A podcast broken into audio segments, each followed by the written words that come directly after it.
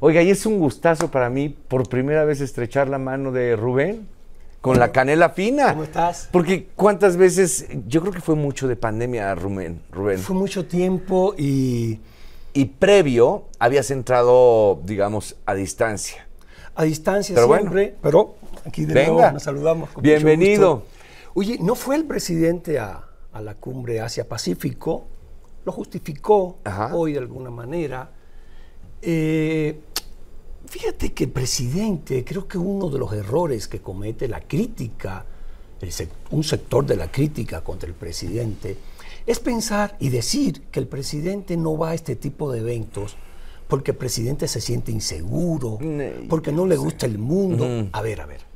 Un presidente de México, no llegas a ser presidente de este gran país. Porque seas siendo una persona insegura o que Sí. no te gusta el mundo. No. Sí. En todo caso, sería un insulto a 30 millones de mexicanos que creyeron en este hombre como el conductor del Estado mexicano. No, creo que el presidente es claro en sus, eh, en su manera, en sus convicciones. O definiciones, pues. Definiciones. El presidente no va porque ese no es su bando político. No le interesa ese bando político, no le interesa el mundo en el que está México, en el que, está el, en el que estaba el México, en el que él llega a conducir este país. Ese mundo no le interesa, lo toma como buen político y dice voy a ver cómo lo cambio. Pero manda unos mensajes muy claros. Eh, la semana pasada se reúne el G20, no va al G20. Manda una funcionaria, no, de cuyo nombre no me acuerdo, que llegó, que llegó en chanclas. A ver, esa funcionaria tiene mucho dinero como para comprarse unas zapatillas, unos tacones, como se le quiera decir, e ir con la mejor ropa del mundo, porque muchos se visten con la mejor ropa del mundo. Es un mensaje que manda el populismo eh, castrochavista al que pertenece México en este momento, bueno, el gobierno mexicano, de esta manera de decirle a, sus oponentes que generalmente andan bien vestidos, eh, le llaman clasista, eh, y decirle yo vengo en chanclas porque me da la gana y yo pertenezco a este mundo en chanclas. Después van a las bodas muy bien vestidos. Es una hipocresía muy grande. Entonces, eh, en fin, el presidente manda ese mensaje. Yo pertenezco a este mundo. El día de las fiestas patrias vienen aquí los soldados cubanos, eh, rusos, nicaragüenses, venezolanos. Los venezolanos están acusados de crímenes de lesa humanidad en La Haya. Y ese mismo día, el gobernante designado cubano dice, México pertenece a partir de hoy al nuevo bloque, este, ¿cómo se le quiera llamar? Acuérdate que yo soy un hombre de la Guerra Fría y le llamo comunismo. Creo que el populismo es una máscara o- o del, del comunismo y México pertenece ese día. Lo anuncia el presidente designado de Cuba, el gobernante designado. O sea, México pertenece a ese bando. Anoche estaba Rafael Correa, el expresidente mm, de Ecuador, bailando en Garibaldi, cantando en Garibaldi.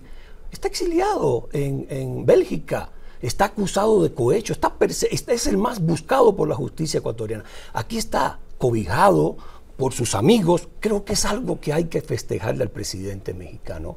Es amigo de sus amigos. Lo demuestra cada día. Vota con Maduro, vota con Castro, vota con Ortega y cuida a sus amigos, cuida a Correa. Creo que es algo bonito que tiene el presidente mexicano. Hay que festejárselo. Ojalá sus adversarios fueran iguales. Yo creo que le ganarían, pero están divididos, están peleados. Eh, creo que les va a resultar difícil ganarle mientras estén divididos. Así ha sucedido en Venezuela, en Nicaragua, en todos estos países donde este tipo de populismo, que uno puede estar o no estar de acuerdo, pero la gente vota por él. ¿eh? Estos, estos gobiernos llegan al poder por las elecciones. ¿eh? Y, y con toda legitimidad. Sí, sí, sí, el presidente...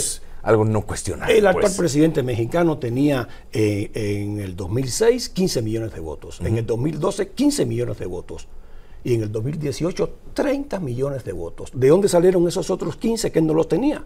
De la clase eh, media que en el 2006 y en el 2012 lo consideraba un peligro para México. En el 2018 dijo, no, ya no es un peligro para México. Y además Yo estamos quiero". harto de lo otro, ¿eh? Estamos hartos de lo otro y lo votaron. O sea, no hay populismo sin elecciones, a diferencia del gobierno, el sistema cubano y todo eso, que esa gente no hace elecciones. No, este sistema sí hace elecciones y tiene sus instituciones. Hay organismo electoral, hay Suprema Corte, Claro, claro. hay todo. Hay ¿eh? instituciones, Hay pues. instituciones, ¿eh? Así que ahí vamos.